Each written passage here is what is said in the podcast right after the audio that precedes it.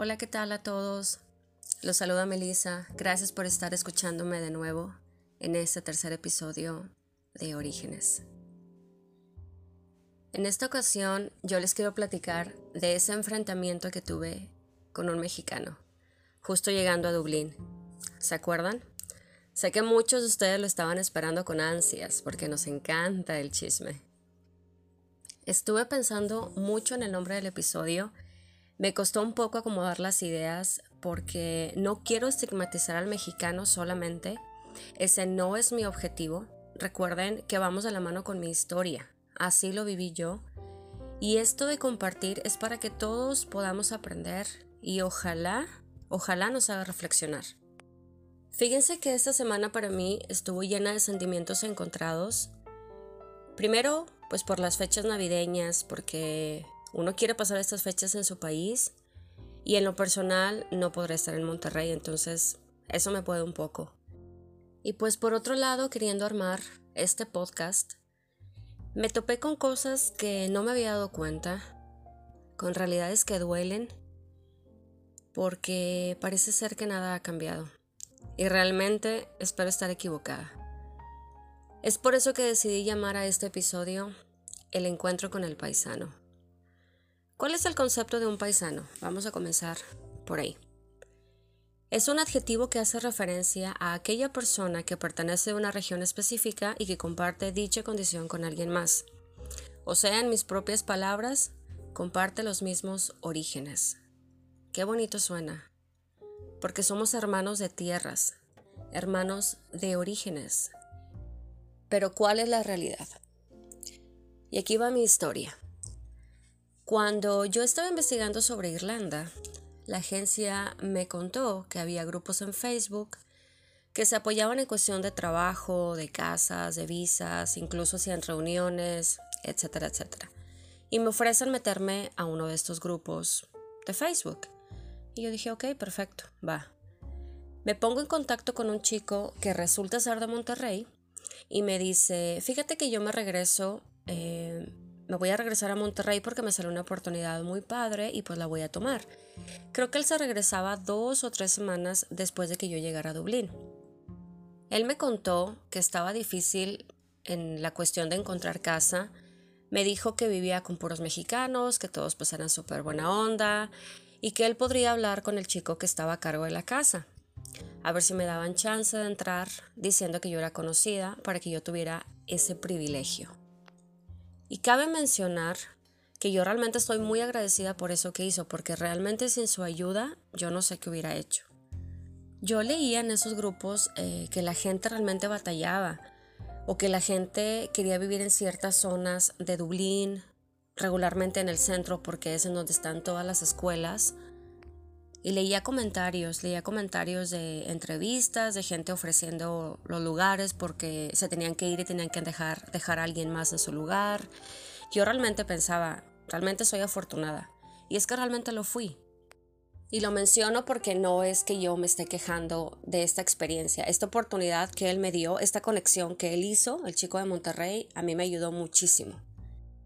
Total, eh, yo me pongo en contacto con el encargado de la casa me cuenta que es de Ciudad de México, me hace mil de preguntas, yo me sentía como que era una entrevista de trabajo, me preguntaba que aquí iba a Dublín, que por cuánto tiempo, porque en realidad ese es el protocolo a seguir estando aquí. Hay un encargado, o puede ser que a veces todos los que viven en esa casa hagan la entrevista a la persona que va a tomar el lugar de alguien más o muchas de las ocasiones es quien va con quien tú vas a compartir cuarto y pues se decide si se queda o no esa persona. ¿Cuál es el factor que determina si alguien se queda o no en la casa? Yo sigo sin saberlo. Cuatro años en Dublín y sigo sin saberlo. Entiendo que hay reglas en la casa y hay ciertas personalidades que no van con otras personalidades, pero yo siento que debería ser como, ¿saben qué? Que hay una vacante hay este tipo de reglas, estamos en esta, en esta ubicación, si te conviene o no, perfecto, toma el lugar. Todo sería un poco más fácil, porque realmente el tema de buscar habitación, buscar cuarto es muy complicado. Pero bueno, ya después de que yo estuve en contacto con este encargado, el chico me, me, hablaba, me incluso me daba tips, me, comentaba de cosas que pasaban acá en Dublín, de cómo era la vida. Yo mantuve ese contacto con él durante semanas antes de yo llegar a Dublín. Recuerden que yo venía con una, con una amiga y él me dice, no hombre, no te preocupes, las vamos a meter a las dos en la casa porque resulta que también se va otro chico. Dije, no, pues qué padre, qué cool. Todo se estaba acomodando súper bien. Cabe mencionar que en la casa donde nosotros eh, nos íbamos a, ir a vivir era para siete personas. No se asusten. Hay casas que tienen hasta 12 personas, 15 personas y no es que hasta más. Pero ese no es el punto ahorita, no es tema a tratar en este podcast. Lo hablaremos más adelante. Entonces, bueno, yo estaba en contacto con él y como nada es gratis en esta vida, y yo la verdad, lo, lo repito, estaba muy agradecida con él porque nos aceptó sin conocernos y él me pide que le llevara ciertas cosas de México, ¿no? Dulces, medicinas y ciertas cosas y pues claro, yo le dije que sí, lo hice con muchísimo gusto. En esas pláticas que yo tenía con él de repente, eh, que me hablaba y que yo le preguntaba de ciertas cosas de, pues, pues todo lo que, las dudas que uno tiene, ¿no? Yo le preguntaba muchas cosas a él Em, él me comenta, pues me, me decía las reglas de la casa. Ya casi para acercarse a la fecha en la que yo iba a llegar, me pide el depósito por adelantado y me dice, ya cuando ustedes lleguen acá, entonces me entregan la renta. Cuando sale ese tema, y les mencionaba yo que éramos, bueno, la casa era para siete personas, pero en realidad íbamos a ser nueve por no sabía yo si dos o tres semanas, mi inocente cabecita pensaba, bueno, pues es que a lo mejor quizá nos vamos a dividir la renta porque a lo mejor va a ser, menos. Yo creo que la gente que, que ya tiene tiempo aquí o que ya pasó por algo así se ha de estar ahorita riendo, ha de estar pensando, ay, inocente palomita. Pero en realidad a mí mi lógica me daba para eso, mi lógica y mi bolsillo, que estaba en aprietos, pensando, ok, renta, depósito y todo este asunto que ya les comenté. Yo le comenté esto a él y me dijo, eso lo tratamos cuando ustedes lleguen, ¿te parece? Y yo, ah, perfecto. Pues se llega la fecha de irnos a Dublín. Llegamos, les recuerdo que yo llegué en febrero. Yo estaba súper cansada, tenía mucho frío. El viaje, pues fueron muchas horas. Yo volé Monterrey, Cancún, Cancún, Alemania, Alemania, Dublín. Entre el cambio de horario, la espera en los aeropuertos. Es, es un viaje que muchos me entenderán. Estás muy cansado. Me acuerdo que nos recogieron en el aeropuerto de la agencia y pues todo muy padre, ¿no? La bienvenida y todo. Veníamos, íbamos camino a la casa donde, donde nos íbamos a quedar. Yo nada más pensaba, me quiero bañar, me quiero bañar y me quiero dormir. Creo que llegamos como a las 9 o a las 10 de la noche, no recuerdo muy bien. Nos recibe el chico de Monterrey que les conté y la verdad súper padre. Me acuerdo que bajaron eh, ciertas personas de la casa a darnos la bienvenida. No recuerdo si eran todos los que vivían ahí en ese momento, pero bajan, me acuerdo que nos ofrecen un té, nos decían tienen hambre, quieren comer algo, pásenle a la sala, dejen sus maletas. Ya se imaginarán con el maletón que llega uno y conoce cuánto empalme de ropa. Em, pero muy padre, la bienvenida en realidad estuvo muy padre, yo me sentía como muy contenta entre mi cansancio y entre que, no manches, ya estoy aquí, estoy en Dublín. Se empiezan a presentar varios de ellos, recuerdo que había otra chica de Monterrey, yo les había llevado varias cosas a ciertas personas de la casa, empiezo a decirles, miren, les traje esto y nos pusimos a platicar un poco, ¿no? Y me dice, me dice el chico de Monterrey, eh, todo lo que sea la cuestión de, del dinero y lo de acomodarse en las camas, lo vemos ahorita que llegue el encargado, él ya no debe tardar, llega, llega más o menos como en una media hora. Y yo dije, no, pues perfecto, no, lo esperamos, ¿no? Entre los chicos que vivían en la casa había uno de ellos que también era, era de la Ciudad de México. A este personaje yo lo llamo el cómplice. Y él me dice, Sí, el dinero se lo vamos a entregar ahorita que llegue, que llegue el encargado. Ustedes no se preocupen. llega el encargado. Y fíjense que desde que entró y nos vio, estábamos en la sala, era otra persona. Llegó con una actitud muy diferente a la que él tenía por teléfono conmigo, porque estuvimos en contacto durante semanas. Yo lo saludo muy contenta de, estarlo conociendo en persona. Le digo, mira, aquí está todo lo que te traje, aquí están tus cosas. Y él, pues la verdad es que en un tono muy serio, muy seco, y me dice, ah, muchas gracias. Tomen asiento, vamos a, vamos a platicar. Todo muy formal, ¿no? Y yo dije, bueno, pues ¿cuánto nos va a demorar esto? Yo me quiero dormir, por Dios. y, y, le dice el cómplice, no, pues bueno, vamos a comentarles lo de, lo de la habitación y lo de la renta, porque veo que tienen dudas. Y contesta el encargado, Sí, de hecho queremos hablar con ustedes y pues la verdad pedirles que duerman aquí en la sala, en estos sillones, por unos cuantos días, unos dos días más o menos, porque la verdad es que todavía nadie se ha movido de sus cuartos.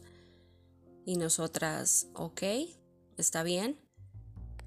Y en cuestiones de la renta, vamos a ver chicas, vamos a aclarar algo.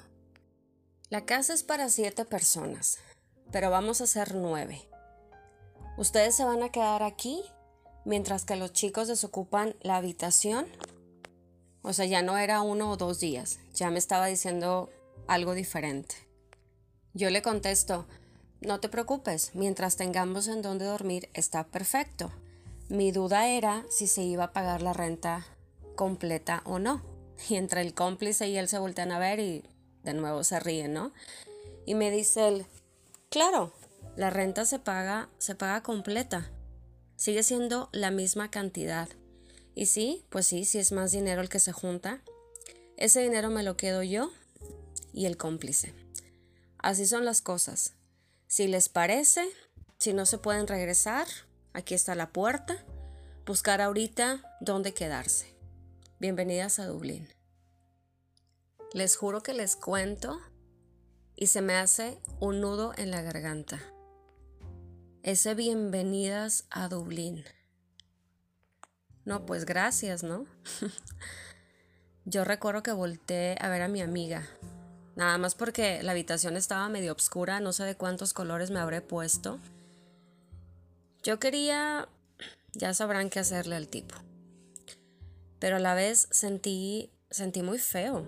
Realmente, realmente, se los juro que sus palabras se metieron tanto en mi cabeza Después de que él dijo eso, se hizo un silencio en la habitación. Así, les cuento todo este detalle para que realmente, realmente lo disfruten, lo saboren. Se hizo un silencio en la habitación como por 10 segundos. Él se levanta y con su tono arrogante dice, bueno, pues me voy a dormir. ¿Tienen el dinero o se van a ir? Yo me acuerdo que me paré, agarré el dinero y le dije, no, aquí está tu dinero lo miré fijamente, me acuerdo que le, le sostuve su mano y le digo, realmente muchas, muchas gracias porque nos estás ayudando. Me dice de nada. Déjame lo cuento. Claro, no le fuera a ver yo la cara, ¿verdad? Lo cuenta y me dice, no, pues perfecto. Eh, si necesitan algo más, se pueden dirigir con el cómplice o con el, chico de Monterrey, ¿no? Buenas noches, están en su casa. Y se sube, se sube a dormir. Todos los demás se levantaron. Me acuerdo que me enseñaron algunas cosas de, la casa, de la ducha. Me decían, no, mira, ya es tarde, ya hay que dormirnos, ¿no? Ya mañana será otro día. Yo me quedé sentada unos minutos completamente con mi mente en blanco. Tenía ganas de llorar, de verdad. Tenía ganas de gritar. Tenía ganas de regresarme. Tenía los ojos súper secos del cansancio. Me acuerdo que yo le dije a mi amiga, no hombre, no te preocupes, vas a ver que no nos vamos a quedar aquí por mucho tiempo. Hablamos un poquito del tema porque nos llamaba mucho la atención que todos los demás que estaban en la, en la sala, cuando, cuando, desde que él llegó y él estaba diciéndonos respecto a la renta, estaban agachados, sumisos sin decir alguna palabra. Obvio era algo que, que ellos dos hacían y que todos los demás sabían.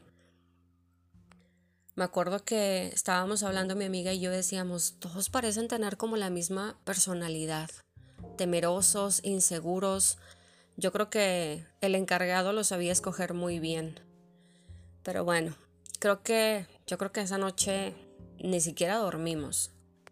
Fíjense que mi pensamiento más fuerte fue, Dios, universo, ayúdame a salirme de aquí cuanto antes.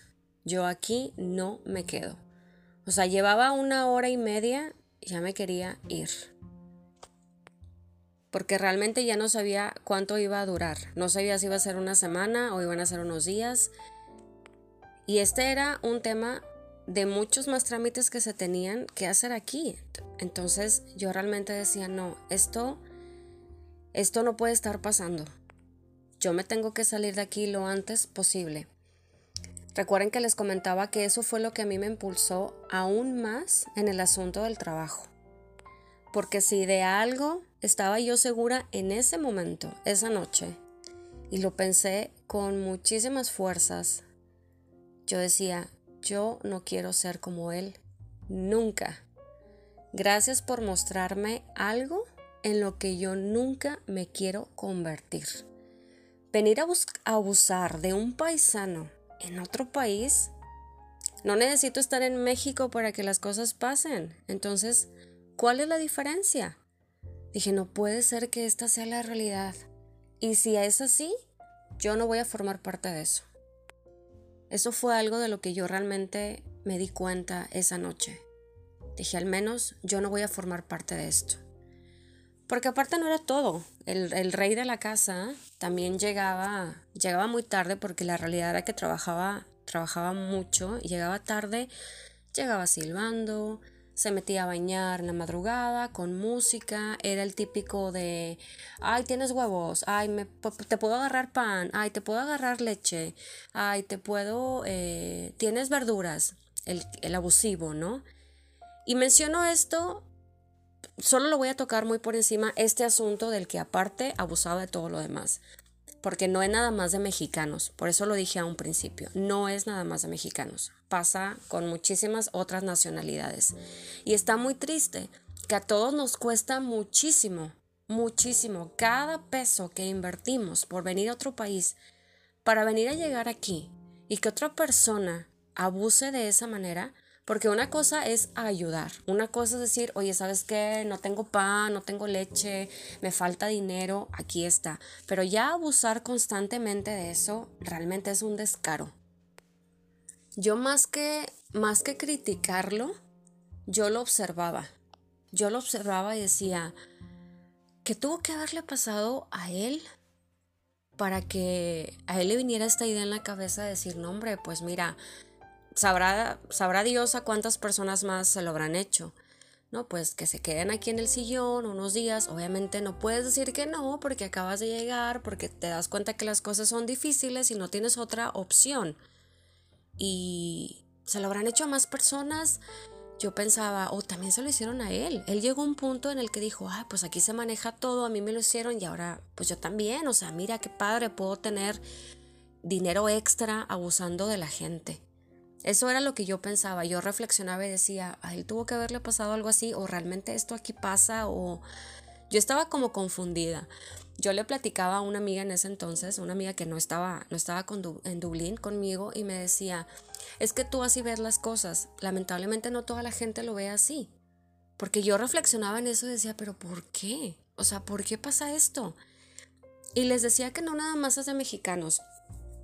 Luego yo me, cuando estaba en la escuela, me acuerdo que estaba platicando y había dos chicas de Brasil y estaban mencionando que uno de los trabajos que, que, más pagaban y que casi siempre estaban ocupando gente era como de enfermera o de estar ayudando a personas de la tercera edad.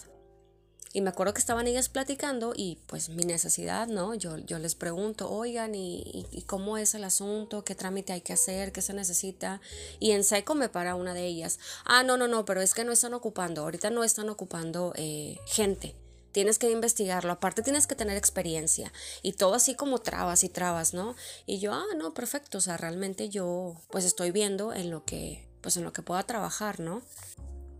Por eso les digo que no es solamente de mexicanos como ese caso hay muchos.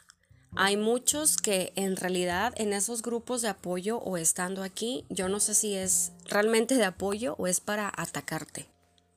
Yo tuve la oportunidad de decirle a esta persona antes de salirme de la casa, porque recuerden que me, propuse encontrar trabajo y lo encontré a la semana. De hecho, él no lo podía creer que yo hubiese encontrado trabajo en una zona muy bonita de Dublín, que la familia con la que iba a vivir, pues, pues la verdad me iban a pagar muy bien, iba a tener mi habitación, mi propio baño y, y yo tuve la oportunidad de comentarle a él. Le dije, ¿sabes qué? tú me dejaste un muy mal sabor de boca. Imagínense que él, él rompió, él me partió la luna de miel, la tapa de la luna de miel al llegar a Dublín. O sea, no la pude vivir en ese momento, ¿no? Me la cortó de plano. Y yo tuve la oportunidad de decírselo. Y se lo dije con mucho respeto. Y le dije, yo así veo las cosas. Siento tristeza siento tristeza de, del por qué hay que venir a abusar de un paisano estando aquí. Esto es increíble, esto, esto no puede ser. Porque parece ser que existe como este celo. Este celo de que tú crees que alguien más de tu país viene a robarte como esa oportunidad. Hay una frase que yo escuché alguna vez y que decía, el universo tiene para todos. ¿Por qué pasa esto? ¿Por qué tener esta sensación de celo, de que te van a robar el lugar, de que tú la hiciste y ves a una persona que es mexicana o de tu país y es casi creo que es como prohibido de no lo saludes, no le hables, no me hagas preguntas. Yo eso es algo que todavía estoy tratando de entender. Porque no es la primera vez que me ha tocado, les comento, y no nada más a mí, he escuchado otras historias. Es bien bonito escuchar tu acento cuando tú vives en un país en el que no se habla tu idioma. Y todavía más bonito escuchar el acento de tu, de tu ciudad, en mi caso de Monterrey. Yo lo vivo de, pues siento mucha nostalgia, sientes muy bonito, sientes una conexión muy padre. Y luego te quieres acercar a saludar a la persona y les digo, viene como este rechazo. Yo tenía conocí a una persona que también, ¿no? Era el, no, es que tenemos una reunión de mexicanas y todo. Y yo decía, pues yo soy mexicana, o sea, no, no eres para decirme, oye, vente, de, tú también, pues eres de México, hacemos reuniones, hacemos comidas. Es algo padre, es algo que nos debe de dar orgullo. Y aquí yo quiero hablar de un punto muy importante. Yo estoy de acuerdo en que no, no le debes de dar a alguien todo en bandeja de plata. A todos nos cuesta. Depende de nuestra personalidad. Pero si tú tienes algo que puede ayudarle a alguien más, ¿por qué no? ¿Qué te va a quitar a ti ayudar a una persona? Y más a una persona que viene de tu país, como les dije en un principio, hermanos de tierras, de tus mismos orígenes. Acuérdense que lo que tú das, recibes.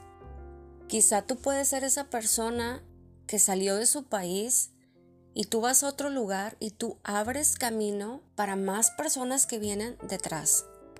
Y creo que es un tema bastante complicado, por eso les mencionaba yo que me costó trabajo este episodio, en acomodar las ideas, lo que realmente yo les quería compartir, lo que quiero transmitir con este episodio, ¿no? De los obstáculos que uno se enfrenta y que tristemente muchas veces ni siquiera es lo que está en el país, sino te topas con ese tipo de experiencias. ¿Y por qué meto a los grupos de Facebook? Porque en los grupos de Facebook o en los chats que se hacen en WhatsApp, a veces alguien pregunta ciertas cosas, ¿no? De, oigan, tengo esta duda, esto. Y sí, reconozco que hay gente que ayuda bastante, hay gente que, que realmente contesta muy bien, pero nunca falta la persona que no sé qué le habrá pasado, como les mencioné, hay que analizarlos de esa manera. ¿Qué te pasó para que, para que seas así de amargado y para que seas así siempre de estar tirando tu mala vibra? Si no vas a opinar, si no vas a aportar algo bueno, mejor no aportes. Nunca falta esa persona que te está tupiendo en Facebook. O sea, me refiero que en lugar de ayudarte, siempre te están tirando como mala vibra, ¿no? Y créanme que yo he recibido todo tipo de comentarios y se los quiero mencionar aquí. No pierdan el tiempo enviándome comentarios o enviándome cosas o haciendo cosas como mencionando cosas negativas. Si no tienen algo bueno que aportar, yo creo que no se tomen el tiempo, no gasten su tiempo en algo así, porque a mí realmente eso no me, no me preocupa. Yo estuve durante la semana compartiendo mi podcast y preguntando, abriendo el espacio, porque este es un espacio para la gente que quiera compartir, porque tú no puedes saber si tu historia puede ayudar a alguien más. Recuerden que hay personas que van a tomar esta decisión. Y yo todo esto lo comencé mucho más atrás. A mí me ha tocado ayudar a personas, como se los mencioné, en las que yo solamente les abría el camino. Me tocó un chico de Monterrey, que era conocido de ahí de la familia, me estuvo preguntando, mientras antes de él venir, cuando él llegó, yo lo conecté con una persona que yo conocía, le dije, mira, viven puras personas en su casa, aquí está el contacto, a esta persona lo hicieron manager en el trabajo, quizá él te pueda ayudar. Yo no lo ayudé en conseguirle el trabajo, en ir a la entrevista de trabajo, en ir a rogarle que, los, que lo aceptaran en la casa. Yo nada más puse la conexión porque a mí no me quitaba absolutamente nada. Y la personalidad de él logró hacerla él consiguió el trabajo, se lleva súper bien con los chicos de la casa, o sea, ¿qué es lo al punto que yo iba? Está bien, no vamos a, a, a todos nos cuesta y hay que hacer nuestro propio camino, pero tú puedes ayudar. Se trata de eso, de ayudar. Y yo mencionaba en los grupos de Facebook que estaba buscando personas que quisieran compartir las historias y no faltaba el de ¿y por qué compartir? ¿Y para qué? ¿Y qué tipo de historias? No todos son historias de tragedias, quizá hay historias chistosas que estaría padre compartir. A una chica me decía, yo tengo una historia de amor bien bonita, adelante, adelante. Se trata de ayudar porque, repito, no sabemos que esto puede ayudarle a alguien más. Por eso les mencionaba, yo comencé ayudando personas, me ha tocado mucho ayudar a personas y no empiecen con que, ay, sí, ella ayuda. Pues sí, se lo voy a decir y lo voy a mencionar porque a eso quiero llegar. Yo comencé de esa manera, ayudando gente y dije, no, tiene, tengo que abrirme, tiene que ser como más grande. Por eso sentía la necesidad de, de ser escuchada y de compartir todo, porque quiero, quiero como tener esa conexión con personas que realmente estén en la misma sintonía que yo. Y he tenido mensajes bien bonitos durante la semana. Gente que me ha comentado cosas bien bonitas y me ha platicado historias bien bonitas y con eso me quiero quedar yo. La gente negativa, por eso les digo, ni pierdan el tiempo ni pierdan el tiempo haciendo comentarios en Facebook o mandándome mensajes porque la verdad están perdiendo el tiempo. Había personas que me comentaron, ¿y qué tipo de historias quieres que compartamos? Porque hay cosas que, que no me gustaría que mi familia escuchase, ¿no? Y yo le comentaba a esta persona, lo que tú sientas la necesidad de compartir. Pero luego pensaba, ¿entonces qué es? O sea, apariencia apariencia o realmente hay algo fuerte que tú no quieres compartir y es válido, es válido. Pero entonces tú piensas, oye, a mí me tocó vivir todo esto y luego llegas aquí y en lugar de tener ese cambio de pensamiento y decir, a ver, yo quiero ayudar a alguien, por ejemplo, les pongo un ejemplo, me tocó conocer a una chica y la llevé a conocer el centro y le dije, oye, vente, te, invito a un café, hacía mucho frío y, me, y no quería, no me aceptaba. yo, acéptame, acéptame un café, o sea, es un café. Yo sé lo que es llegar aquí y no poderte dar ese lujo de gastar esos 5 o 4 euros porque realmente es mucho, aparte que Dublín es caro, y decir, no puedo gastar porque eso es una comida. Yo le decía, dame la oportunidad, déjame hacerlo. Cosas así de sencillas. Nada nos cuesta. Y este era el fin de este episodio. El que en lugar de decir, a mí me la hicieron y viene la mía, ¿por qué no decir, no, aquí para? Yo no voy a hacer lo mismo que a mí me sucedió, yo voy a hacer cosas mejores. Si las puedo hacer, si no las puedo hacer y no las quiero hacer, no lo hagan. No pasa absolutamente nada, es válido. Pero como les digo, tuve muchísima respuesta positiva y con eso me quedo yo. Hay un texto que les quiero leer. Casi siempre les voy a compartir un texto relacionado con el episodio y con esto voy a cerrar. El texto dice así. Rompan el ciclo. Si no tuvieron buenos amigos, sean uno. Si no han tenido buenas parejas, sean una. Si no han tenido buenos padres, buenos hermanos, sean uno. Y yo quiero agregar, si no tuvieron buenas experiencias llegando a otro país, brinden una. Rompan el ciclo, que eso es lo que nos hace falta. Tenemos que cambiar ese pensamiento. Yo les quiero agradecer nuevamente por escucharme, nuevamente por sus mensajes. No olviden seguirme en Instagram Orígenes71, compartir el podcast. Síganme mandando las historias que quieran compartir conmigo en este espacio que es para todos. Y recuerden que el universo quiere que vivas tu sueño, sabe lo que mereces y te va a apoyar para que suceda. Nos escuchamos pronto.